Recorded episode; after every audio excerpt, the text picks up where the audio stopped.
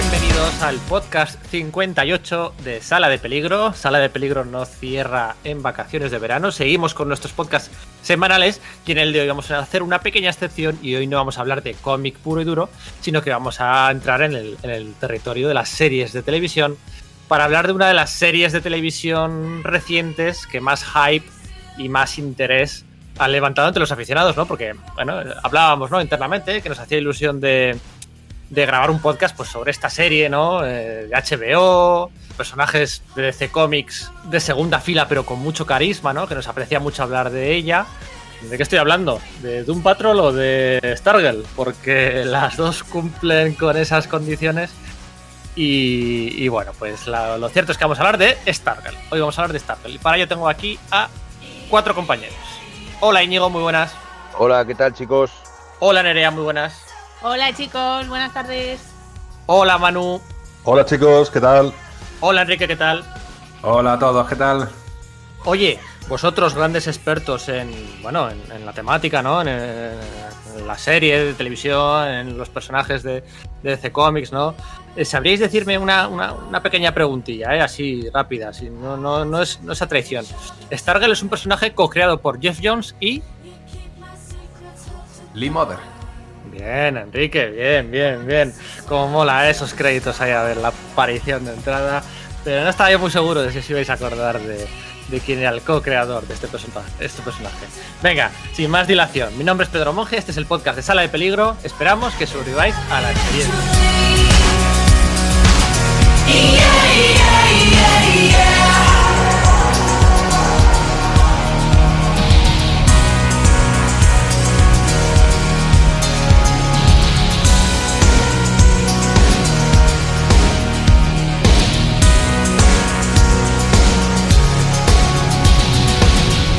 ¿Qué os ha parecido Stargirl, eh? ¿Qué os ha parecido esta serie que hemos podido ver durante las últimas 12 semanas en HBO? Otros la hemos visto en Twitter, ¿no? A través de los spoilers de otra gente, pero bueno, principalmente en HBO. ¿Qué os ha parecido? ¿Luces y sombras? ¿Muchas luces? ¿Pocas sombras? Yo tengo que decir que tenía ganas de ver esta serie porque cada vez que iban saliendo cosas me iba gustando más. Me iba gustando el estilo que, que tenía, ¿no? Como abrazando el cómic y además abrazando el cómic como es, que, luego hablaremos, que, es un, que está basado en un cómic, de unos personajes muy, muy antiguos. Yo me declaro rendido admirador, solo tengo parabienes para la serie. Me ha encantado, la he visto los episodios según salían y a la tarde los he vuelto a ver todos los días con, con, mis hijos. El martes por la mañana, al llegar del trabajo, veía el episodio y luego a la tarde pues lo veía otra vez con los nenes, que también les ha gustado muchísimo. De hecho, tengo luego su opinión para daros. Manu, ¿qué te ha parecido a ti? Porque, bueno, es una serie que venía casi casi sin hype, ¿no? Casi sin trailers, casi sin postes Sí. promocionales, casi sin casi sin nada, ¿no? Un tráiler ahí como muy tal, pero realmente no había un gran hype, ¿no? Como si lo hay con, con otras series de, del universo de DC de televisión, ¿no? De Arrow, de Flash, de, no sé, de Doom Patrol que mencionaba antes, de los Titanes. Eh, Llegaba de tapadillo y. ¿qué te ha parecido? Pues yo la verdad es que siendo un gran hater que soy de las series tipo de, de, de CW, que son que es la, la, compañía que ha creado a Arrow, que ha creado a Flash, que ha creado también, bueno, el de Crisis Infinitas que hubo hace poco también, eh, la verdad es que me ha hecho, me ha gustado bastante, o sea, comparado con el resto de las series, me ha parecido tan buena como la primera de Titan o la, o la primera la segunda de, de Doom Patrol. Se nota que hay más mimo detrás de estas, de estas series que están producidas directamente por DC y la verdad es que tiene un puntillo como muy a Buffy Cazavampiros, de que todo ocurre en el mismo instituto, de que al final los buenos y los malos están todos en el mismo instituto. Y la verdad que me, ha hecho mucha gracia eso y, me, lo paso muy bien con ella. Ha habido momentos, evidentemente, como todas las series, de- y sobre todo las que duran 13 capítulos, de altibajos, pero, pero la verdad es que yo le daría un, notable a la serie, fantástica, franca- francamente. Nerea, eh, tan buena como Doom Patrol temporada 1 y 2, tan buena como Titanes. A ver, yo es que, mira que no soy hater, de verdad que no soy nada hater, que a mí me gusta casi todo, ¿eh? Pero eh, esta serie, la verdad es que mm, no os voy a decir que no he visto por dónde cogerla, pero me parece que hace aguas por muchos sitios. O sea, mm, tenemos Doom Patrol, que es una reducción al absurdo, a la comedia, a la hipérbole, brutal. Y aquí tenemos unas situaciones absurdas que podrían darse en Doom Patrol, pero que es que las quieren disfrazar de serias. Entonces no me ha quedado muy claro mm, qué camino lleva la serie. Me parece que la relación entre hijos y padres, luego profundizaremos más, no tiene ningún sentido ese enfrentamiento que hay. Bueno, me declaro no, me lo hater. dices en la, no me lo dices en la calle, ¿eh? Bueno, ya Te te, lo lo digo, dijo el viernes digo. pasado, recuerda, eh, tomando algo. Eh, perdón, el jueves. Enrique, ¿qué te ha parecido? ¿Eres de los que se han contentado y emocionado con esos dos o tres guiños frikis por cada capítulo puestos para los super aficionados del cómic para que den palmas? ¿O de verdad te ha gustado por otras cualidades de, de propias de la serie? ¿En qué equipo estás? Hecho, sí, me ha gustado por algo, precisamente por cómo eh, trae tantos conceptos, tantas ideas, tantos personajes, no me lo esperaba, del universo DC, de los cómics, ¿no?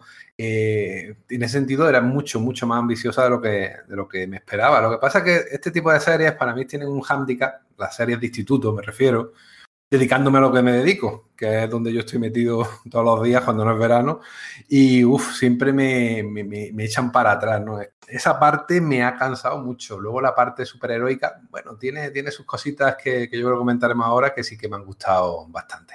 Yo no la consideraría una serie de instituto, ¿eh? ni mucho menos. Hay dos o tres cosas obligadas al principio, pero luego eh, se esconde de eso.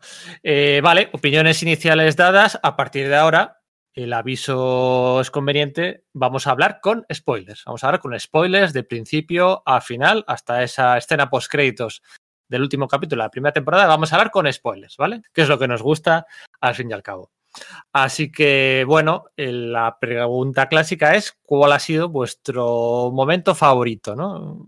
Por, bueno, por una excusa para lanzar temas, ¿no? Por vuestro momento favorito de, la serie. La verdad que no lo he pensado. Podría decir, mira, me ha gustado mucho eh, la sensación de maravilla que desprende la serie. Cuando Courtney descubre el cetro cósmico y empieza, la primera vez que lo enciende y empieza a funcionar y, va a usar a, entrenar, esa sensación de descubrimiento de poderes, de, lo maravillosos que son los poderes y de, lo que nos llama la atención de los superhéroes, ¿no? De cómo salen de nuestra normalidad, eh, creo que está muy bien, muy bien logrado. Esa, ella, eh, ¿cómo se llama? Basinger, eh, es una actriz correcta, pero esa sensación de inocencia, de alegría pura, la transmite muy bien. Pues yo empecé a conectar con la serie, la verdad que empecé a pasármelo bien cuando, cuando hubo la primera fiesta de pijamas, cuando hubo la primera pelea entre el Doctor Medianoche, Will Cat, eh, Stargirl contra Tigresa y Spotmaster. Y ahí fue el momento en el que yo conecté con la serie y dije, hostia, esta serie tiene un montón de pijamas, mola mucho, o sea, sin vergüenza, ¿sabes? O sea, no, no, no gente disfrazada de negro así para tapar los, los, sino con colorines y todo. Y aparte Spotmaster y Tigresa, que son iguales que en el cómic, es que son exactamente iguales. Aparte que son unos cuñados los dos alucinantes, que me hace mucha gracia. Manu, es el Team Rocket. Manu. Totalmente. Eh, es el Team Rocket de Pokémon, es ¿no? Verdad. Es no, un, poquito de Pokémon. Un poquito de vergüencita. Son igual, Rocket, ¿eh? Es igual, igual que en el cómic. Tú miras a Sportmaster y va igual que en el cómic. O sea, no. Van a hacer la catapulta infernal de los hermanos de Rick en cualquier momento. Sí, es muy bueno eso. pues la, la, verdad es que me hizo gracia ese, ese, momento, ¿no? No, no, no, no esperaba, no esperaba que encontrarme con un momento tan, tan, tan juvenil, infantil, tan infantil, de, de ese superhéroes en plan luchando eh, con coreografías bastante cutres realmente, pero, pero la verdad es que dije, coño, mira, mola, por esto sí ya, por, por esta relación ya de, de, de, de fantasía superheroica, ya, ya compraba la serie completamente. Enrique, tu mejor momento, tu momento favorito. Probablemente eh, la primera vez que Courtney entra en el en la eh, como eh, no descubre, perdón, no es que entra, no, no entra en ningún momento en, en la el cuartel general, que no me salía la expresión, el cuartel general de la, de la JSA, sino cuando descubre eh, allí eh, todos los eh, elementos, todas las cosas que hacían especiales a los superiores de la, de la Sociedad de la Justicia, precisamente como fan del cómic que soy, que somos todos, eso sí me llegó, ¿no? Cuando empiezas a ver el búho del Doctor Medianoche, que luego no apareció más, o ver el, el bolígrafo rosa, que se ha quedado ahí metido en una taza, que imagino que en la segunda temporada ya le sacarán jugo, o cuando, no voy a decir lo que es para no hacer spoilers más de los que vamos a hacer, en fin, todo ese tipo de, detallitos de los cómics, ese momento de maravilla, decir, aquí ha habido algo, porque quizás lo que más me ha gustado de esta serie es la idea de legado, ¿no? De que ha habido otros superhéroes antes y que estos chicos quieren recuperar esa, tradición, quizás ha sido mi momento más favorito de una serie que tampoco me ha, me ha matado ni, ha tenido momentos que me digan, ¡hala! Qué, qué momentazo! No, no. Pero ese sí, ese sí me gustó. Bueno, lo delegado. De aquella manera. Eh, de aquella manera, porque es, muy poco. O sea, no hay una veneración o una documentación o una tradición del héroe al que estás haciendo el legado, ¿no? Es, bueno, ponte esto y ya está. Tampoco veo yo. Niego, niego, niego la mayor. niego la mayor. Eh, la doctora Medianoche tiene una absoluta veneración por esa, por esa figura de Chuck McNider que ha muerto y ya no, sigue manteniendo. no lo conoce No, que no lo conocía de nada. No le conocía de nada. Pero ninguno, tampoco. Ninguno conoce a ninguno de los otros. Es graciosísimo pues, pues cuando tienen que mirar, busquemos que mirar en la Wikipedia. Eh, es graciosísimo cuando tienen que mirar en la Wikipedia los poderes que tenía Wildcat. Hizo una gracia del carajo. Y desde luego Rick Tyler es el hijo de Rex Tyler. O sea, ellos acaban de empezar. Date cuenta que lo que eh, toda la historia pasa en semanas.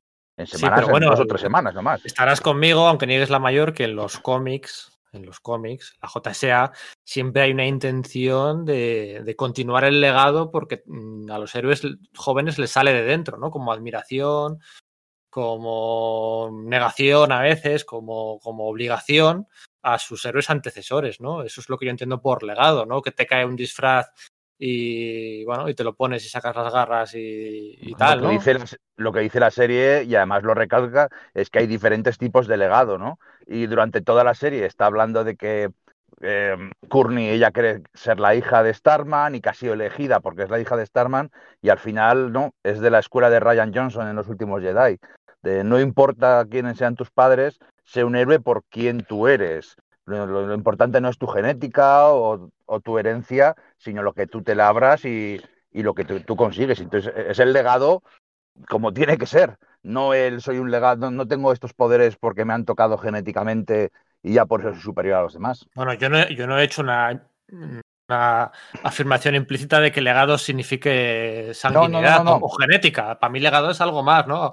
Admiración, sucesión, no sé, yo no lo definiría como legado, pero bueno, no, vamos a salir de ahí. Mm, por eh, un poco coger la calle del medio, el, que el personaje que sí demuestra devoción por el legado del héroe anterior es Auerman, ¿no? Cuando le pega el rapapolvos este Pat y le dice, no, a ver, eh, se autolimitó a la hora porque era consciente de la adicción que podía generar este poder y, la, bueno, pues un poco lo del gran poder que conlleva una gran responsabilidad, ¿no? Y ahí es donde el chaval sí que es verdad que empieza a cambiar y pasa de ser el matón que le pega descontrolado, que va pegando puñetazos a coches por la calle, a, bueno, parece que empieza a hilar un poco más y a intentar, pues eso, ¿no? Respetar el legado de su padre. Ah, yo no, no lo acabo de ver, o al menos no tanto o no tan contundente como en los cómics, donde el legado, vamos... De hecho, donde sigue el legado es en la parte de los villanos y acaba mal. O sea, los villanos que tienen hijos acaban mal de una manera u otra. Eso es cierto. Es decir, que eh, yo creo que ahí abunda la tesis de Íñigo, que lo importante no es la consanguinidad, porque probablemente incluso eh, cuando hay relación directa eh, familiar, y la cosa acaba mal en un sentido o en otro, para el padre o para el hijo o para los dos. Y estoy, pensando en todos los villanos que tienen hijos, acaban mal. Porque tampoco admiran a sus padres como, ni como villanos ni como héroes. O sea, la más cercana puede ser Sid, que es la única realmente consciente de quién es su padre, y no es que le admire, sino que prácticamente quiere ocupar su lugar, diría yo. Que bueno, para mí, con Justin y Stargirl, ya que no me ha preguntado Pedro cuál es lo que más me ha gustado, pues son los tres, los tres que más salvaría, ¿no? A Sid y a Stargirl como Némesis la una de la otra, y a Justin, que es como el adalid de la, de la justicia, de la nobleza y de las leyendas artúricas. Podemos reconocer que la serie, la serie tiene dos huevos en sacar personajes tan de tercera o de cuarta y tan desconocidos como Sir Justin el Caballero Brillante. ¿Quién podía imaginarse que un día íbamos a ver algo así de un personaje tan, tan raro que muchos aficionados a los cómics no le conocen? Yo le conozco, pero casi, casi de oídas, no de haber leído muchos cómics suyos. Y yo hubiese esperado que el resto de adultos hubiese estado tan tocado o de forma similar a Justin, porque entonces sí que me habría resultado un poquito más creíble el enfrentamiento con los chavales, porque vamos a ver, o sea, te presentan los chavales que llevan entrenándose una semana que de repente se enfrentan al Team Rocket y les ponen en serios apuros. Lo siento, pero y mira que no me gusta decir la frasecica de me saca de la historia, pero es que no hay quien se lo crea, o sea, es que lo estás viendo y dices, pero vamos a ver, es que esto si me presentas unos personajes que estén un poco más rotos, como es el caso de Justin, ahí ya sí.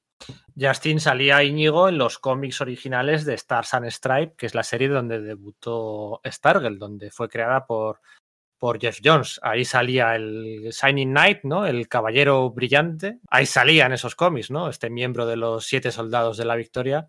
Bueno, pues aparecía en aquellos cómics, o sea que es de, es de esperar. Los ocho, los ocho. Que la foto sí. siempre sale en ocho. Que sí. era la broma muy recurrente. Sí, sí, la foto sale en ocho, sí. Que bueno, que es esperar que una serie que Jeff Jones ha hecho con tanto mimo, ¿no? Eh, coproducida por él, guionizada por él todos los capítulos, o sea, él mismo ha guionizado todos los capítulos de la serie, ¿no? Con tanto mimo, ¿no? Que está basada, además, igual esto no todo el mundo lo sabe, está basada en la figura de su, bueno, de su hermana fallecida, ¿no? Su hermana falleció en un accidente de tráfico, ¿puede ser? No, un, accidente Ah, de avión. avi- un accidente, El- un accidente de avión. El vuelo, el vuelo de la tuba que se estrelló durante los Juegos Olímpicos de, de Atlanta en el 96. Eso, falleció y bueno, pues está, está hecha a imagen y semejanza suya, ¿no? Es un personaje que debutó en el 99. De hecho, le dedica el último capítulo, Sí. que es casi dedicado a la serie, de hecho. Y sale. En, el muro de fotos de Courtney hay una, hay una foto en la que sale junto, está un montaje hecho junto a la, la Courtney auténtica. Oye, ¿cómo veis la. Bueno, yo lo. Claro, es muy subjetivo lo que voy a decir. ¿Cómo veis la unidimensionalidad de los villanos? ¿no? Porque al final son villanos muy justitos, ¿no? Tienen su plan de ser malos, y al final además hay un. Un plot twist un poco cutre a última hora, que si es para el cáncer y no sé qué, y el destino de la humanidad y un blanqueamiento a deshoras bastante lamentable, en mi opinión. ¿Cómo veis estos villanos tan unidimensionales? ¿Os parece a vosotros que son los villanos? No sé, yo lo hablaba con Nerea, los villanos de la serie de Runaways, los padres, también padres e hijos, tenían, tenían más, más interés, ¿no? Eran cada padre y madre era distinto, unos científicos, unos, unos no querían ser malos, otros eran malos de verdad. Aquí no veo eso. ¿Cómo lo veis vosotros? Bueno, eh, son, son villanos pulp, básicamente. O sea, son personajes que la mayoría no tienen mucho. eh, tienen un rasgo o dos de personalidad y su aspecto de, de la época, ¿no? Hay una cosa que creo que es, que es importante en esta serie, que igual luego, luego lo comentamos un poquitín más, es que la mayoría de los personajes y las situaciones están basadas en un cómic que fue creado en los años 40, en la famosa, en la de la edad de oro de los cómics, ¿no? Cuando todo se hacía, los cómics eran para niños y la forma de contar, la narrativa, todo era otro rollo. Entonces, son villanos con un par de rasgos, de, y la- pero la serie abraza el- aquella época, abraza el colorido de esa época y a veces también la tontería, ¿no? Porque muchas veces los TVs antiguos nos gustan porque también tienen una sarta de chorradas importante. Y, y Hombre, y la- Pero abrazar la tontería, pues mm, mira, en Riverdale abrazamos la tontería porque también está basado en cómics antiguos y queda una cosa muy vistosa y que bien, eh, vamos a tomar el batido, eh, las animadoras y tal, ¿no? Pero es que aquí nos venden una, nos quieren vender una cosa y luego es una, vale que los cómics tienen muchos años, pero hombre, tienes que ser consciente de que estás haciendo un producto para gente de hoy en día. no, y, O sea, que y la serie lo es. darle una serie- segunda capa de, de complejidad a los villanos, pues que tampoco estaría de más. usa- usar Riverdale no hace ningún favor a tu argumento. Como, no Riverdale es una serie de instituto y adolescente basada en unos cómics antiguos que, Sí, es, sí. Bastante que es bastante resultona. es, lo que, es lo que pretende ser. Ni más ni Y menos. pero, pero esta serie también. Yo a lo, que, a lo que voy es que los villanos, eh, la mayoría son villanos de dos, de dos líneas, o sea, no tienen más. Es un matón duro, es una psicópata, es un hacker que le gusta la pasta. Hay dos malos que, son los, auténticos protagonistas como malos que sí que tienen bastantes capas. Sí que son, están interesantes, no son Aníbal Lecter, pero, pero tanto Brainwave como iCycle tienen sus matices, tienen sus cosas, tienen, son malos y no hay ninguna duda, pero bueno, por ejemplo, quieren hacer teóricamente el bien por el, por el amor perdido a su mujer y tienen familia y, y tienen momentos de duda, aunque ah, efectivamente sean malos, malos, malos. Bueno, Brainwave tiene el momento de duda que le dice el hijo que tiene, porque él luego confirma que negativo, que nunca ha tenido dudas, que él ha Sí, sido malo, simple y llanamente malo de toda la vida. Eh, bueno, no, al principio, antes de coger sus poderes no era malo, fue el uso de sus poderes lo que le convierte en malo, ¿no? El- yo la verdad que lo puedo entender, porque conociendo mi mente, si alguien pudiera leer la mente de todo el mundo que está alrededor, diría, joder, qué mala gente es todo el mundo. Puede ser, puede ser. ¿Y qué os parece, y qué os parece el toque neonazi de Icicle? Porque le da un toquito todo como neonazi, ¿no? Como, Son todos pelirrojos, muy nórdicos. ¿no? Con los padres hablando ahí en, en- en, no sé, en sueco, diciendo, diciendo por el Valhalla y estas cosas. Hay un momento que dicen. No, la verdad, la verdad es que a mí lo, lo que me ha parecido un poco mm, triste de la serie en general, eh, y más conociendo a Geoff Jones, que es el guionista, es ha sido que todo, que todo la- el plan, el plan maestro de los villanos estes eh, fuera un poco parecido a la película, primera película de la Patrulla X, X-Men. No sé si os recordáis que Magneto quería convertir a todo el mundo en mutantes para que ellos no fueran perseguidos. Y además con una máquina que eran como el cerebra, un poco. Es- hasta el cerebro, exacto, sí, sí, sí. Es- sí, es sí, el- sí. es Sí, la misma historia. La máquina era cerebro. Es El que la- máquina era está lleno de referencia a películas Marvel. Es que Sí, sí, Esto, esto salía en, en- en la era de Ultron, esto salía un poquito, uff, podían haber buscado. Mira que. Lo único me- chulo, y además, aparte de que, aparte que en, la, en la patrulla en X-Men había un momento que se abría la piscina, la- no, la, la- la- la pista de baloncesto y salía el, el pájaro, bueno, el pájaro azul, ¿no? El Pájaro avión de negro. pájaro negro. Salía el pájaro negro. O sea, aquí pasa lo mismo. Se abre el campo de fútbol americano y salen ahí una- unas. Era-. Eh, Yo lo estaba viendo y decía, pero macho, que habéis cambiado toda la película. No, la verdad es que sí. A ver, eh, los villanos es verdad que son villanos planos, pero luego yo creo que hay un intento de crítica, no sé si a los populismos, porque al fin y al cabo esta gente lo que quiere es eh, crear un paraíso, pero mm, haciendo que todo el mundo piense igual, ¿no? Piense como ellos. No sé cómo eso se consigue, o sea, cómo curas el cáncer haciendo que todo el mundo piense como tú. es el nazi- Es es el nazismo, puro sí, sí. na- el nazismo. O sea, es el concepto de da igual que mueran 25 millones de personas y luego puedo hacer una, una sociedad, sociedad justa. O sea, es el fin determina los medios. Es el, O, o da igual que se te mueran 10 millones de personas de COVID y luego todos los demás nos inmunizamos, ¿no? Yo es que creo que va por ahí cuando hablas Es de la mismo, nueva. América, de la nueva América, dices tú, vamos a ver, yo, yo- tú estás muy sutil o no, poco sutilmente hablando de lo que estás hablando, ¿no? No, a O mí, sea, sí me, da- a, mí, a mí sí me da pena porque, bueno, ya lo, lo hablamos un poquito en detalle, ¿no? En el podcast que le dedicamos a, a Jeff Jones. A él se le dan muy bien precisamente los villanos, ¿no? Se le dan, se le dan especialmente bien las, más que los villanos, las, las némesis de los héroes, ¿no? Más en concreto, ¿no? El, el- el- la némesis puntual. Y de hecho aquí, precisamente donde mejor brilla es con la- los enfrentamientos entre Stargirl y Shiv, ¿no? Y Cindy de- del principio de la serie, pero pasado el Ecuador, ese antagonismo se desplaza, se vuelve más coral y ya no hay ese enfrentamiento entre Shiv y Stargirl, ¿no? Y el resto de villanos, Jeff Jones, yo creo que no les acaba de coger el truco en ningún momento y, y me da un poquito de me da un poquito de pena, pero bueno, no sé, al final, pues eso, para, para gustos lo, para gustos los colores. Yo creo que se queda a medias, porque precisamente cuando hemos dicho que es eh, Sport, Sportman es, Sportman, el de los deportes, era el Sportmaster. Sportmaster, eso, que uff, El cuñado Sportmaster. Efectivamente, que es profesor de. No, es dueño de un gimnasio. Que es el que te De coge. un gimnasio y dice- que el que dice lo que es que cuñadísimo. comer, ¿no? Es que es muy cuñado ese tío. Que precisamente la matona del instituto sea villana. El cuñado del gimnasio que te putea vivo sea un villano. Que la directora del instituto sea un villano. Yo creo que eso tenía mucho más juego, tenía más gracia que luego lo que ha sido, que es villano escondido en una guarida secreta con túneles subterráneos conectando toda la ciudad. Y que además esa ciudad, que él al final de, la serie dice el propio Icicle, que él ha creado, que es una ciudad de, Norman Rockwell, una ciudad americana brillante, ¿no? Con sus puestos de helado, donde te ponen eh, una, cere- una cerecita encima de la copa de helado, ¿no? Todo tan, tan, tan perfecto. Tenga por debajo toda esa red de túneles subterráneos oscuros, eh, llenos de mazmorras. Yo creo que ahí había mucho más mensaje y más, y más juego que lo que luego le ha dado. ¿eh? Al final, no sé si la precipitación, porque 10 capítulos te da tiempo a hacer muchas cosas. O sea, que por ejemplo, por ejemplo, Íñigo, ahora, o sea, te encuentras con alguien, ¿no? Que vuelve de vacaciones, ya está un mes aislado y tiene para verse Umbrella Academy, la temporada 2, tiene la temporada 2 de Doom Patrol y tiene también acabada Stargirl, ¿no? Evidentemente, esto para, por gustos, ya cada uno le puede gustar una cosa más que otra. De las tres series de cómics recién concluidas, ¿eh, ¿recomendarías Stargirl la primera? Bueno, la prueba es que yo he visto dos veces enteras esta Stargirl y no he visto la segunda temporada de Umbrella Academy y probablemente no la vea. Y la segunda temporada de Doom Patrol la tengo a medias porque me está aburriendo. Bueno, no has visto dos veces eh, Stargirl porque la ves con los críos, no creo que los críos. Pues la, puedan pues la veo, la cada, episodio, cada episodio dos veces, a eso me Doom refiero. Patrol no la pueden ver los críos. No, Porque Pero el episodio de los fantasmas, telita, no sé si lo has visto, pero. No.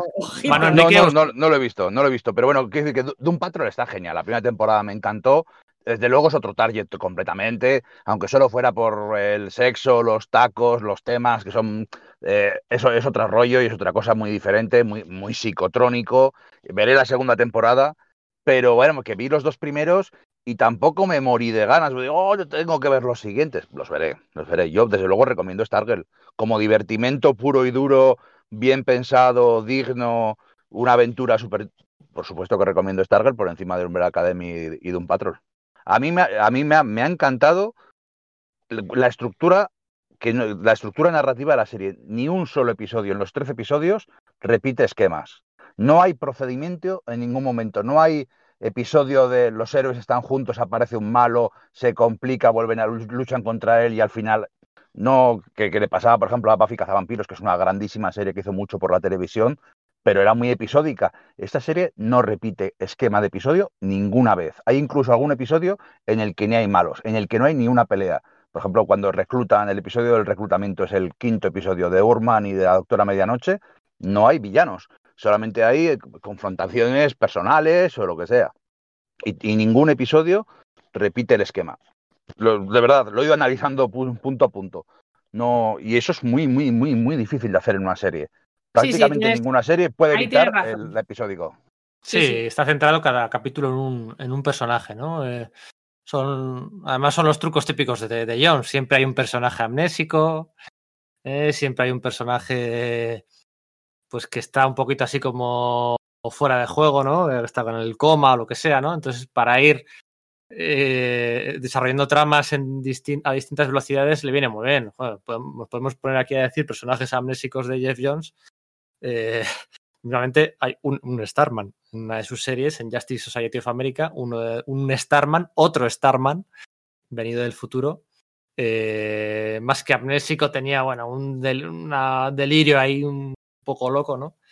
Y aquí, pues, ese es el Signing Night, ¿no? Cada capítulo está centrado en, en un personaje distinto. Eso sí que, eso sí que hace discurrir muy bien la, muy bien la serie. Em, una cosa, tema violencia y tema uniformes. Eh, a tope con ello, ¿cómo lo veis? Sí, están bien. eh, Son uniformes, son, son niños disfrazados. Salvo quizás el, el traje de, de Wildcat, que supone que sí es especial porque se lo pone y le ajusta perfectamente al cuerpo, ¿no? Lo demás es simplemente trajes de gente disfrazada y que no, no, no desentona, no desentona con el tono de la serie. No hay ningún traje así especialmente eh, tecnológico que, que, te, que te eche para atrás. En ese sentido, ayuda al realismo de la serie. No, no están bien, están bien realizados. Son reales, pero no son cutres. No los ves cutres. Mucha capa, ¿eh? Hay mucha capa. Son trajes de, trajes de superhéroe de toda la vida. Claro. A mí, por ejemplo, me encanta Orman, siempre me ha encantado el, el traje de Orman y es un personaje que, que a mí personalmente me gusta mucho porque, como quien dice, es un personaje muy mierda, tiene unos poderes asquerosos, tiene super fuerza durante una hora. Y luego, pues, en los cómics, tanto el padre como el hijo, pues han tenido un historial de adicciones, de ser un poco gilipollas y el cómic lo refleja muy bien, pero es que además de ser un poco mierda de personaje, es un personaje que mola muchísimo. Es un personaje de, pulp de los años 30, 40, más que un auténtico superhéroe, ¿no? Casi podía ser como la sombra o uno, o uno de esos, ¿no? Y, a mí me gusta mucho, siempre, siempre me ha gustado y aquí está muy bien trasladado. La, la traslación de los uniformes es fantástico. Y hablabas de la violencia, y la violencia, es que hay violencia y toda la violencia tiene repercusiones y tiene algunos momentos, ¿no? Por ejemplo, en el tercer episodio, la muerte del, del chico que hacía magia y luego de su padre, que te pilla un poco con el pie cambiado. Eso es muy, de Geoff Jones, ¿no? Que te crees que te están vendiendo una serie eh, de colorines para chavales, con buenos y malos, y de pronto te metes a puñalada trapera. Y dices, ostras, ¿qué ha pasado aquí? Y, y hay unos cuantos momentos de, de, crueldad y de violencia. De hecho, todas las peleas hay sangre y todos siempre tienen consecuencias, siempre van con moratones y con heridas, y es un poco mierda. Pues la escena inicial ya es una masacre. Lo que pasa es que llega el personaje de Stripesy, ¿no? De Pat Dugan, y empieza a nombrar uno por uno los personajes, es lo que hace. El Doctor Midnight, el Wildcat, para que sepamos quién es. Queda súper ridículo, la verdad. Y luego encima tiene el chiste extemporáneo peor que he visto yo, y mira que hemos visto películas de Marvel que he visto yo nunca, ¿eh? Cuando le, dice, le suelta aquel discurso mientras aparentemente muere, le dice, Tienes que buscar, hay que buscar a alguien que recoja el manto de la sociedad de la justicia. Él dice, sí, no, tú no. O sea, eso me pareció de, de ser muy mala persona, tío. Pues a mí me encantó eso. Para mí, yo me echo de la serie y digo, pero de verdad, cabrón, que te estás muriendo y lo estás troleando. Y yo creo que hay esa relación entre los dos personajes, ¿eh?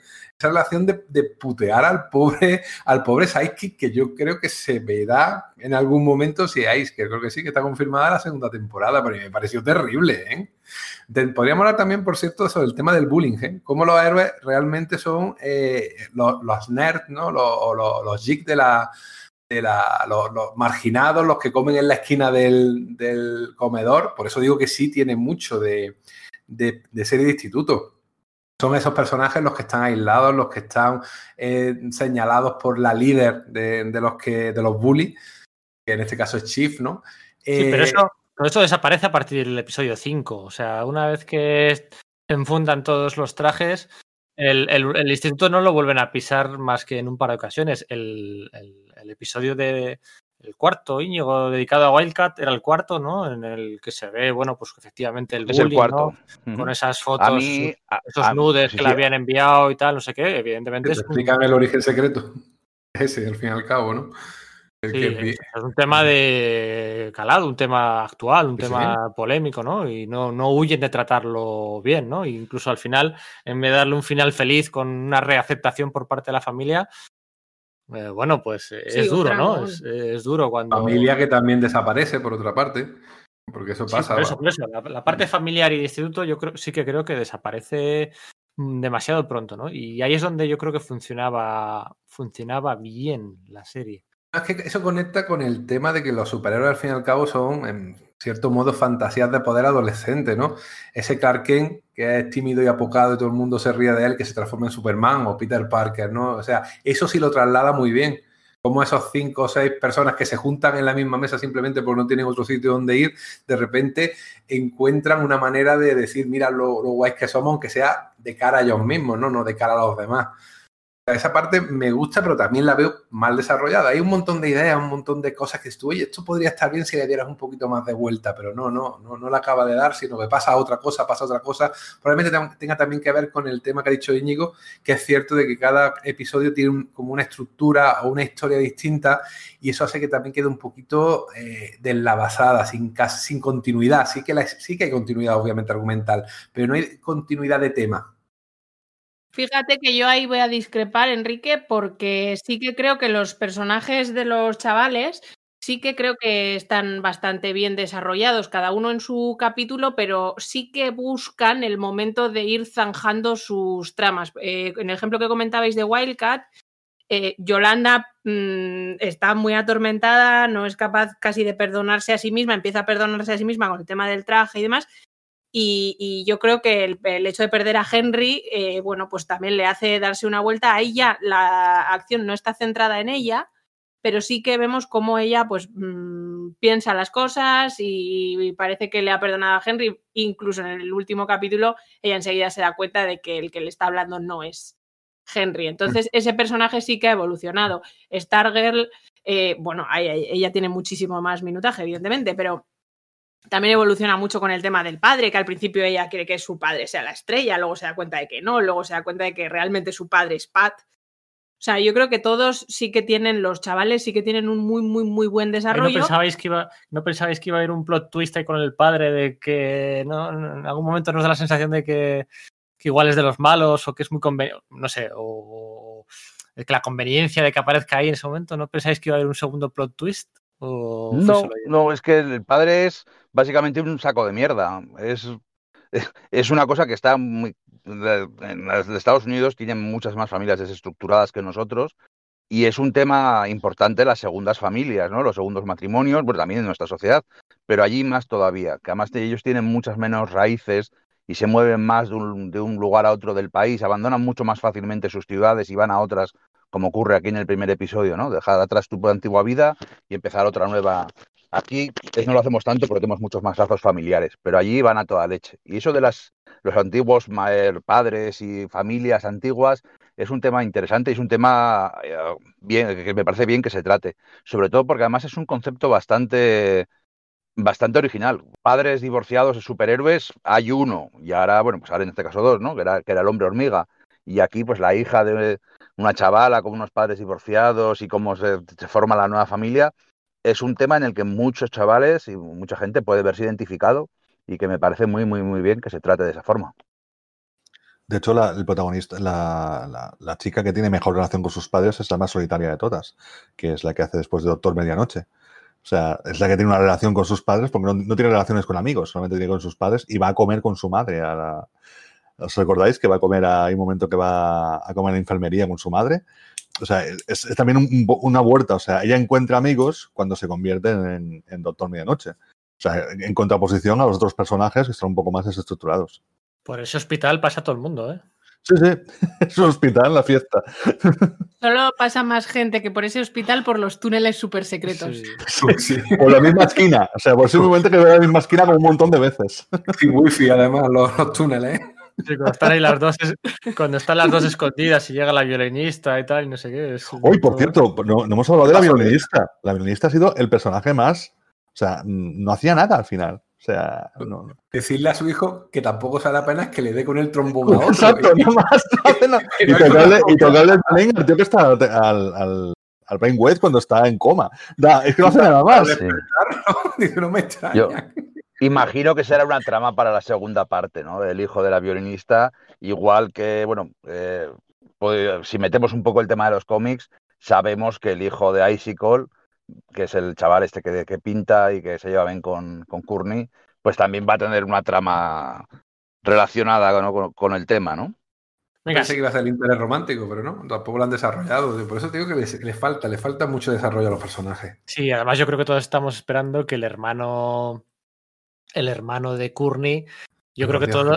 Hombre, coja, coja, la, coja el bolígrafo, sí. sí. es que, sí, yo esperaba que lo cogiera. Ojo, ojo, dice que tiene un amigo que se llama Jaquín. Lo dice en un momento, ¿eh? Ah, pues puede ser. Que iba a ir a cenar un amigo suyo que se llamaba Jaquín, pero eso tampoco se sabe nada. Yo pensaba que la última escena de la temporada iba a ser el hermano cogiendo el bolígrafo, ¿no? O sea, hay cosas súper predecibles, como Icicle medio enamorándose de la madre, él no sé qué dando el giro. De...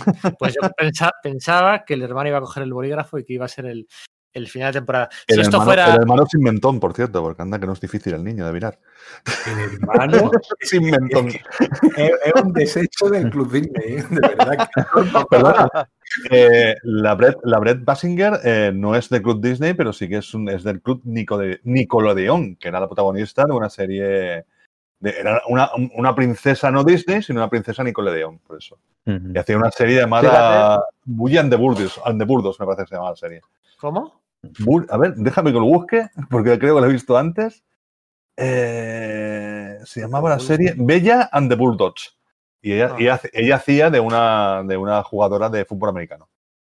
Los Bulldogs eran un, un, equipo, el equipo del colegio de, de fútbol uh -huh. americano. Y la verdad es que fue, estuvo ahí haciendo dos, tres años. Si esto fuera la típica web americana de, eh, como, como, lo titulan, el final de temporada explic, eh, explicado en. ¿Cómo, cómo hacen? Eh, sí, el final explicado, ¿no? El final explicado, ¿no? El final de temporada explicado, ¿no? Esos tipos titulares de, de clickbait total. Eh, bueno, para los que nos esté escuchando y quizás pues, no esté tan metido en el tema comiquero, hay tres teasers, tres ganchos, tres tramas abiertas a futuro, ¿no? Que en tres escenas del final. Eh, ¿Cómo se las explicamos? ¿no? Hay una, hay una que todo el mundo estaba esperando, otra que viene de la nada y otra que es un plot twist que sí que, bueno, que, que, se podría esperar hasta cierto punto. Como, venga, vamos a explicárselas un poco a ese aficionado, ¿no? Que nos esté escuchando, que no, igual no lee muchos cómics. Bueno, pues Shade, ¿no? El, el personaje, el, último miembro de la Sociedad de la Injusticia, que no había salido y que según Isaac les había traicionado, que solamente era básicamente unas gafas en ese cuadro que tenían, es ese personaje que aparece al final con un sombrero de copa y un bastón y, y con poderes de oscuridad. El Seid es un personaje eh, también antiguo de la de, de, oro de los años 40 y es muy famoso porque por la serie de cómics de Starman que hubo en los años 90, que era el, el superhéroe que, inmediatamente antecesor de, de Stargirl, ¿no? de Courtney. De hecho, en otro episodio hicieron también eh, un teaser de algo que yo creo que pasará la siguiente temporada, que será que se le romperá la vara en algún momento. Ya ha habido un par de veces que ha estado así como a punto. Habrá un momento en que se le rompa la vara y tengan que ir a buscar a Death Knight, el creador de, la vara cósmica de la que hablan en un episodio. Está claro que si metes ese, esa, ese diálogo y, y hablas del creador de la vara es porque tarde o temprano va a ocurrir y seguramente eh, este villano que sale, que no es tan villano, que es básicamente un tipo amoral, egoísta, pero con cierta nobleza, tendrá, que, tendrá bastante que ver cuando, cuando vayan a buscar a Death Knight, como, como, ocurría, como ocurría en los cómics. Además, esta serie que mencionas, Starman, es una serie del cambio de siglo, ¿no? Empezada en los años 90, muy aclamada por los aficionados, que lleva mucho tiempo sin reeditarse aquí en España, es una de las series más demandadas, aunque luego es cierto que su comercialidad es eh, bastante baja, ¿no? Eh, por, eso, por eso quizás no esté tan reeditada como sería esperable. Esa serie estaba escrita por el guionista James Robinson, eh, un guionista también muy aclamado en el mundo del cómic, que es uno de los guionistas. De la writer room, ¿no? De la sala de escritores que se dice de esta serie, ¿no? En los créditos aparece James Robinson en muchas James ocasiones. Taylor, Robinson, sí, con su nombre completo. Con el nombre completo, porque queda así como más prestigioso, ¿no? Y, y, bueno, pues es de esperar que cualquier desarrollo que James Robinson vaya a hacer de ello en la segunda temporada, de su personaje, de su Shade, pues es muy, es muy jugoso. Por, por, por, puntualizar una cosa, durante mucho tiempo se rumoreó que se iba a hacer una serie de televisión de, de Starman, ¿no? de Jack Knight, porque era, era un cómic que se prestaba mucho a la adaptación televisiva. Eran las aventuras de un, de un, tío joven con la vara en una ciudad, con algunos villanos y intereses románticos y un montón de secundarios. Casi, casi parecía que estaba diseñado para convertirse en una serie de televisión. Al final no pudo ser, Jack perdió su oportunidad, pero la ganó Courtney.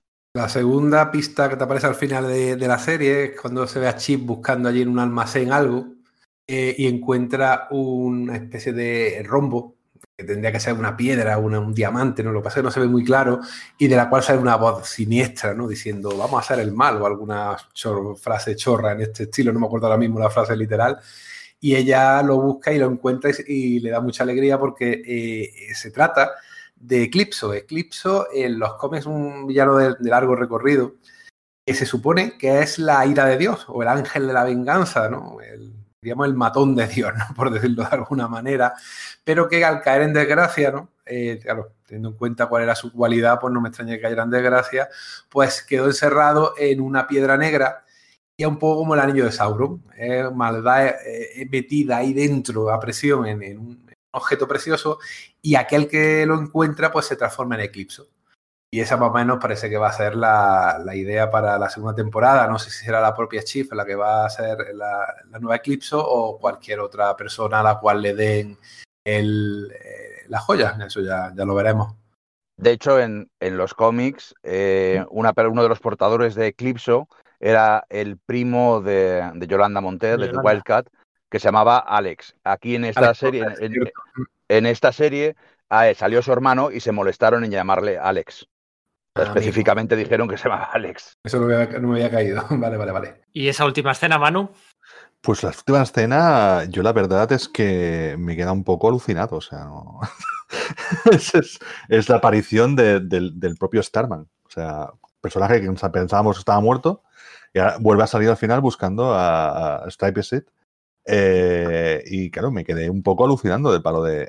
O sea, es, es el plot twist más, más alucinante de, de, todos, porque te quedas pensando, O sea, durante todo este tiempo sabemos que Starman está muerto y ahora resulta que está vivo. ¿Y cómo? No sé, a lo mejor, yo qué sé, a lo mejor resulta que es un, un ¿cómo se llama esto? Un replicante o algo por el estilo. No lo sabemos. ¿Eh? Sí, sí, sí, un ¿Qué doppelganger. has dicho? Doppelganger. Sí, exacto.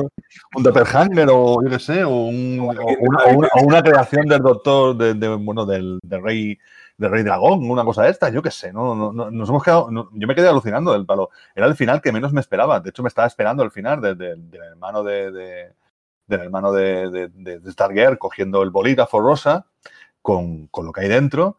Eh, pero claro, que salga esto te cambia completamente el panorama de la, serie. Y te cambia también el panorama de la serie porque lo que hemos dicho es que el año que viene, eh, cuando haya nueva temporada, que está confirmada la nueva temporada, ya no la hará DC. Y no sabemos si está allí opciones detrás, pero lo que sabemos es que esta serie salta al universo de CW. Y claro, mm, no sabemos ahora cómo tomarán, cómo cogerán eso, o sea, porque es un plot twist alucinante. Sí, sí, está, sí va a estar Jeff Jones. ¿eh? La serie está confirmada que sigue con Jeff Jones, que de hecho eh, se dice que está, está preparando la tercera temporada. O sea, lo, Lo que tienen es- claro. Lo que es seguro es que se gastará menos dinero en hacerla, eso ya te lo digo. Eh, Mira, es llamativo. A mí me ha parecido que tiene un nivel de efectos especiales súper majos para una serie de televisión de estas características. Sí, sí, el pero, por- robot, por- el- el porque la productora es DC. Sí, sí. El Stripe me parecía, el robot me parecía una pasada. Digo, "Uy, pero qué bien hecho está. Pero salen esto". cuatro capítulos, ¿eh? Pasa como los dragones de Juego de Tronos. O sea, te lo ponen en dos capítulos, siete capítulos sin que aparezca y lo dejamos para el último. Bueno, pero cuando aparece, capítulo. cuando aparece Está guay. chulo, ¿eh? Además, O sea, esa idea de, de Ahí la- coche. Y la pelea contra el increíble Hurt, digo, contra Grundy, Salmon Grundy, también está bien. Es que es Le increíble brazo. macho. así Como buena historia de Jeff Jones, le arranca el brazo, claro que sí. El brazo. Es verdad, no había caído. Y solamente faltaba que le diera y le da con el brazo. Es que le pega con el brazo. Y es que latas del supergrupo, tío. Sí, sí. Pero al revés. Es una cosa un poquillo de decir, vale, ya, Geoff Jones. Es que Geoff Jones, eh, para los, los que no son lectores habituales de cómics, siempre, casi siempre meten toda su historia a alguien a quien le arrancan el brazo. Es que es una cosa recurrente. Y yo estaba esperando el momento y sí, ha pasado. Y siempre, y, y siempre era Black Cannon el que le arrancaba los brazos normalmente. O Superboy por ahí. Solomon Grundy, hay 11 capítulos ahí enseñándonos a Solomon Grundy ¿eh? para, para sacarlo a jugar luego cinco minutillos, pero bueno, al final es es súper entendible ¿no? el, el tema del presupuesto. Me Eh, encantó, me encantó, Pedro, la frase buenísima de tengo media hora y te la voy a dedicar toda a ti, que le dice Orman. Le queda media hora de poderes Está Sí. guay, sí. y le dice, y te la voy a dedicar. Lo que comentabas del regreso de, de Starman, ¿no? Al final yo no me lo esperaba, o sea, no me esperaba que fuera él, pero sí que me esperaba que uno de los em, héroes a los que han sucedido, ya sea eh, Wildcat o el Doctor Medianoche, o sobre todo Urban, que yo es el que esperaba que iba a regresar, sí que me esperaba que uno de ellos fuera, fuera a regresar, sobre todo Urban, ¿no? Que es el, el más fácil y con el que más trampas se puede hacer, ¿no? Por algunos aspectos temporales y demás. ¿Os esperabais vosotros otros regresos? ¿Esperáis que los haya? ¿Qué os gustaría? ¿Os gustaría un Alan Scott? ¿Os gustaría un, Jay Garrick? ¿O la serie no va por ahí? Yo me da más siete soldados de la victoria a lo mejor, por lo que dice al final Justin, que puedan sacarlos porque hay un vaquero, hay, hay juego en, en ese grupo porque pues, era un grupo de arquetipos al fin y al cabo, ¿no? Había uno de artes marciales, si no recuerdo mal, y, en el grupo original al menos, en la, en la edad de, de oro, de los años 40, y yo creo que por ahí sí va a haber bastante juego, o sea, que, van a volver a aparecer en algún momento, aunque sea como la caballería que viene a salvar el día, pero algo, de eso sí habrá. Es graciosísimo porque en ese grupo que está bueno, el vigilante, que es el vaquero ese, y estaban Stripes y, y Star Spangled Kid, eh, salen dos arqueros, uno de verde y uno amarillo, y para los que no son lectores, sí, efectivamente, esos dos arqueros son Oliver Queen, Green Arrow y Roy Harper, eh, Speedy. Son los protagonistas de la serie Arrow, con sus versiones originales de los años 40. Es que en teoría eh, Stargirl sucede en una tierra paralela, fue lo que se explicó en, eh, en- Sí, sí, bueno, pero ya sin entrar en eso, me refiero Ujú. que cualquiera que, que- que no lo conozca tanto el tema, diga, efectivamente, esos arqueros son los, son los de las otras series. Es verdad. Stargirl salió en Stargirl salió en, en el crossover este de Crisis en Tierras Infinitas, ¿no? Sí, en Crisis Infinitas. Y era una tierra, y era una tierra diferente. Ah, ah, pues hubiera ah, lo de aquello de los parangones de la verdad y los parangones de. Sí, sí, hijo, qué vergüenza daba aquello. Yo no tenía parangón. No hemos hablado de Pat, ¿eh? De Pat Dugan. Yo creo que era quizá para, el, para gusto Para mí- el mejor personaje, Para mí, ¿verdad? sí, para mí también el mejor personaje, tener que soportar a la a la hija, tener que soportar al hijo, tener que soportar a- al cuñado. Al tener que al perro. Es muy buena, el perro, no, el perro es buena persona. Y él es muy buena persona, ¿eh? es un tío, a ver, pues, muy consciente de sus limitaciones, pero oye, intentando ayudar siempre, eh, siendo la voz de la razón. Pero yo, me- me- el personaje me ha gustado a mí, la verdad, y tal, hombre. Lo hace bien. ¿eh? Luke Wilson, Luke Wilson, que tiene una vena cómica muy maja, lo, lo hace bien, ¿no? Cuando tiene que ser gracioso lo es, y cuando tiene que interpretar a un, un hombre común, pues le, le- le- le sale muy bien. A mí Eso, sí que eh, razón es el mejor, es el mejor personaje. Aparte que, Luke de- Wilson, de- aparte que Luke Wilson es, es- es la máxima estrella de esta serie. O sea, no hay. Es el, el- el que tiene más nombre como actor, es él. Y la verdad es que se, se pega un trabajazo, o sea, porque se lo toma muy en serio todo el rato. O sea, no podía haber pasado olímpicamente y se lo toma bastante en serio su papel.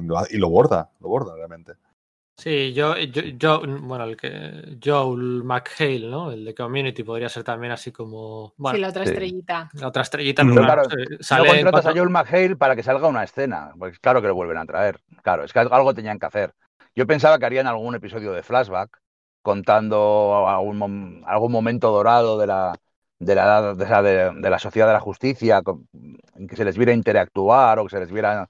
Pensaba que iba a haber algún flashback y, y no descarto que haya flashbacks en la siguiente temporada y que por eso volvería a salir Joel McHale. No, no pensaba que iba a estar vivo otra vez. Y Brett Basinger no es la hija de Kim Basinger, lo digo porque que no lo penséis. Se llamaría Baldwin en tu caso. Se llamaría. Que es muy buena también. Hombre, a ver, el reparto no está mal. Aunque es verdad que ninguno, que todos ya tienen edad de votar, incluso de ser padres. Bien, pues o sea, Greg Basinger tiene 20 años, pero la verdad que tiene una cara muy niña y puede dar el pego por 17. Y lo comentamos antes eh, de micrófono. Yolanda, yo no lo sabía, tiene 28 años, ¿eh? Yo esperaba, sí, yo creía que era más joven, ¿eh? Digo, bueno, tendrá 20, Claro. 21. Eh, El caso de Aja Borman, pues sí, tendrá ya los 30, ¿no? Y el, no sé, el, el niño lo mismo tiene ya 23 o 24 también, ¿no? En el No. caso del No, no, no, el niño. El niño cuando crezca el mentón, a lo mejor sí que tiene 20 y pico. Es normal, Por porque sí, ahora. un poco de tratamiento hormonal, pero bueno, por lo demás, sí un Yo os voy a contar un par de, un par de anécdotas. Viendo la serie, mi hijo tiene un año menos que el, que el, que el- que el niño, ¿no? Que el hijo de Pat. Y, y de vez en cuando, ve- cuando veíamos la serie, me miraba y decía, papá, yo no soy así de gilipollas, ¿verdad? Dile tú, lo serás. Igualmente, igualmente, igualmente hay un, el niño tiene una, al, al final eh, cu- cumple con un papel. O sea, no sé si contar el spoiler, pero el, el máximo héroe al final es el niño. Pero si no llega a los pedales, Por cierto, el actor, dirás. el actor es buenísimo, se llama Trae Romano. el niño. Pues No no, lo hace mal tampoco. ¿eh? No lo hace- Wikipedia, el chaval tampoco lo hace mal. No, no, lo hace muy bien. la- el papel de repelente lo hace. Lo Sí, hace sí, lo hace de coña. Aparte que le intentan dar en los, en los últimos capítulos un poco de, de rollo dramático, que eso estaba desde el principio, es decir, eh, tu padre se está interesando en su otra hija adoptiva y te está dejando de lado, pero totalmente, lo cual no es de extrañar siendo el niño como es. Y, ahí hay un poquito de, de- de- de drama de decirle a ella, me está- pero luego al final aquello también se diluye como tantas otras tramas. Y eso era interesante porque de ahí saca un villano. O sea, Sí, eh, yo no estoy diciendo que la serie sea Mm. mala, pero yo sí que creo que va de, de más a menos, ¿no? Yo sí que creo que, que me interesaba más al principio, ¿no? Ese momento cuando, cuando Courtney desoye completamente a, a- a su padrastro, ¿no? Y lidera este grupo de, de- de héroes. Y, ve cómo no le hacen caso y ella se queja de que no le hacen caso, de que ella se queja de que, de que si no le hacen caso no van a estar a salvo, que tienen que hacerle caso y, está teniendo esa conversación con su padre, ¿no? Y, el padre le dice, "Ujú, ujú, ujú", y es como muy una doble lectura de lo que está haciendo ella a su vez con todo eso que está al principio de la temporada, esas gracias, esa, bueno, hasta que se descubre el pastel y esa identidad secretas, yo creo que ahí la serie es donde, donde, donde funciona mejor. ¿Qué decías, Íñigo, de tus, de tus chavales? De tus Ah, bueno, no, que- que- que- que he, contado, he, he contado esa anécdota de, de mi hijo y luego pues, mi hija eh, así se ha convertido en fan absoluta. Era cuando, "Oye, papá, por favor, es martes, vamos a ver Stargirl. Le ha gustado mucho, me ha dicho que os diga, literalmente con estas palabras, que le han gustado mucho los efectos especiales, los Ajá. niños y el tío de la hora. El tío de la hora. Que el tío de la hora metía unas hostias Es como el tío de la vara, pero en chungo, el tío de la hora. Y el tío de la hora que metía muchas leches. O sea, tenemos, pecado te pregunta qué hora es. sí. tenemos, tenemos a Aurma, que es el tío de la hora, y a Starger, que es la tía de la vara. Del tío de la vara, exacto. Y luego al maestro, al maestro de los deportes también tenemos por ahí. Que la vara en sí mismo era un personaje, ¿eh? Tenía Que por cierto, hablando del maestro de los deportes, ¿qué fue de él y su mujer Porque- en la pelea final? Porque yo Es verdad, se marcharon por ahí, por un, se hicieron un, un mutis por el foro, ¿no? hicieron la catapulta infernal y, y desaparecieron, porque no, na- no se ve cómo les vencen. Sí, sí, la verdad es que el Team Rocket. No, no, no. o sea, No, el sí, tío les, vencen, pero le- les vencen, pero se quedan por ahí inconscientes. y Suponemos que escapan o así. Claro. Nadie se ocurre atarlos ni llamar a la policía. Bueno, está, está su encuentro con la violinista, que es súper tonto, y ya está, y ahí se acaba todo. Bueno, es lo que hay. Tampoco queremos quedar super haters. eh, tiene sus cosas buenas, tiene sus, sus, sus cosillas malas, no, pero sus cosillas absurdas por momentos, ¿no? Que, bueno, pues dependiendo de tu, del- tu decisión y tu de suspensión de la credibilidad en cada momento, pues te va a gustar más o te va a gustar menos. Es una serie que se nos alarga muchos capítulos, son 12 capítulos. Ha estado muy bien cuando. Íñigo, cuando salga el genio de la lámpara, cuando salga. Eso os iba a decir, que que- qué narices es el boli ese. Ah, bueno, Ah. claro, es que a veces. Sí. que eh, Claro, porque estáis hablando del boli, del boli, del boli. el, Habéis el- contado lo que era Eclipso, pero boli, no el boli. dentro del boli, dentro del boli, en teoría, hay un genio llamado Thunderbolt. Es un genio que tiene forma como de rayo, de color rosa, por cierto, eh, muy Ah. chillón, y lo llevaba, lo llevaba Johnny Thunder, ¿no? ¿Era Johnny Thunder el que lo llevaba?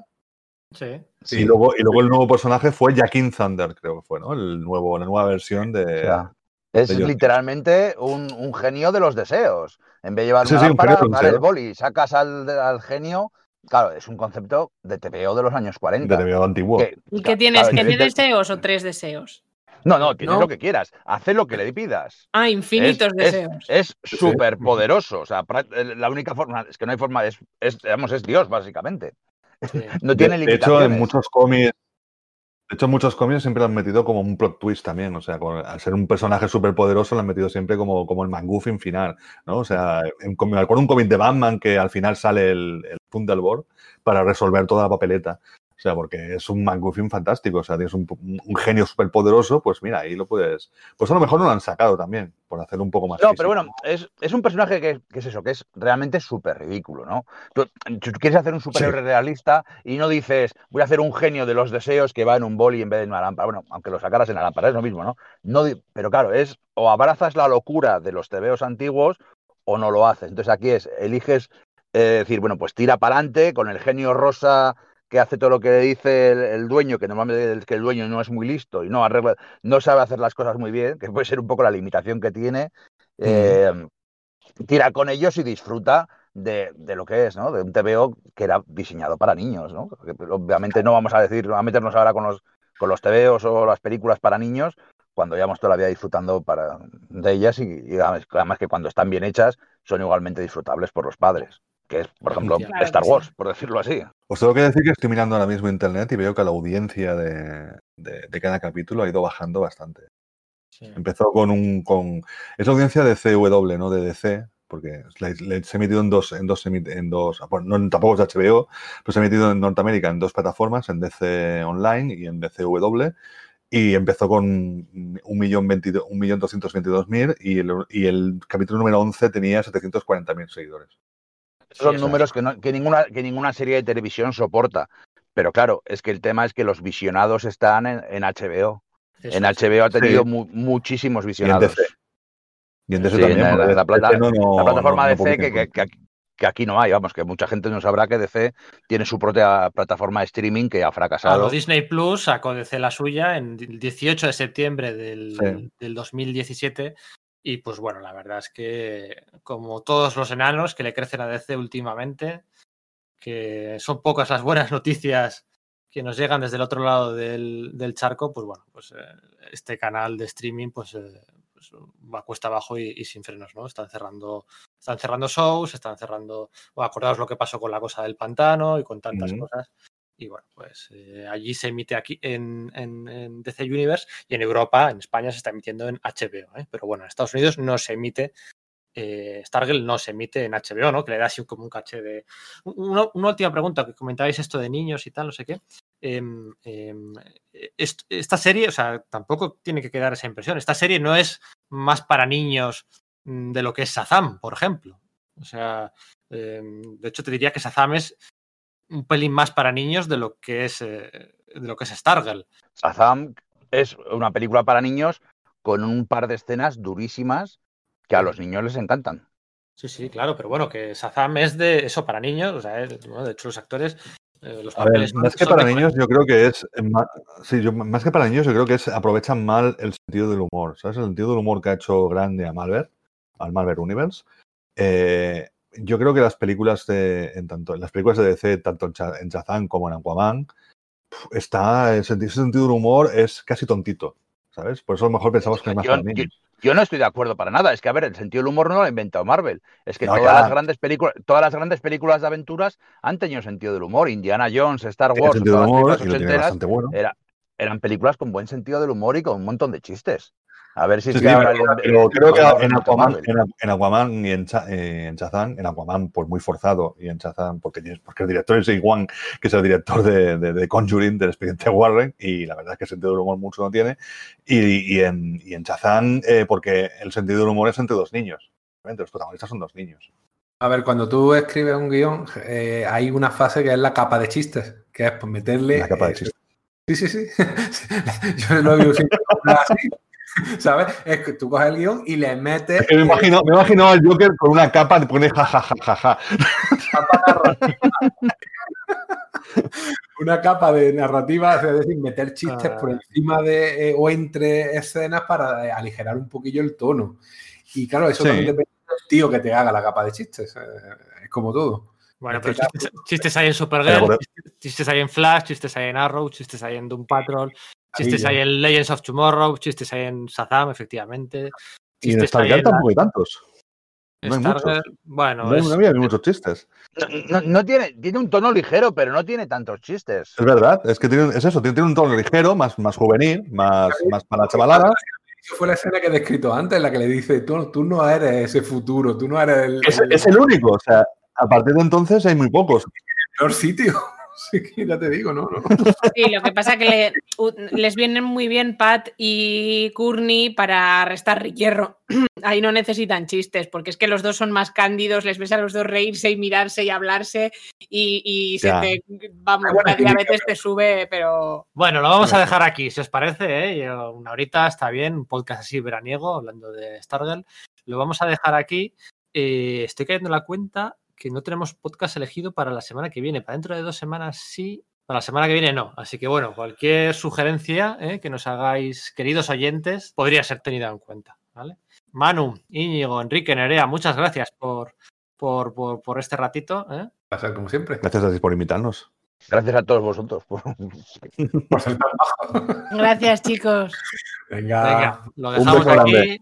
Un beso grande, lo dejamos aquí, el podcast 58 de Sala de Peligro. Queda menos de un mes, menos de un mes para el primer aniversario. Chao, chao. Adiós. Chao. Chao.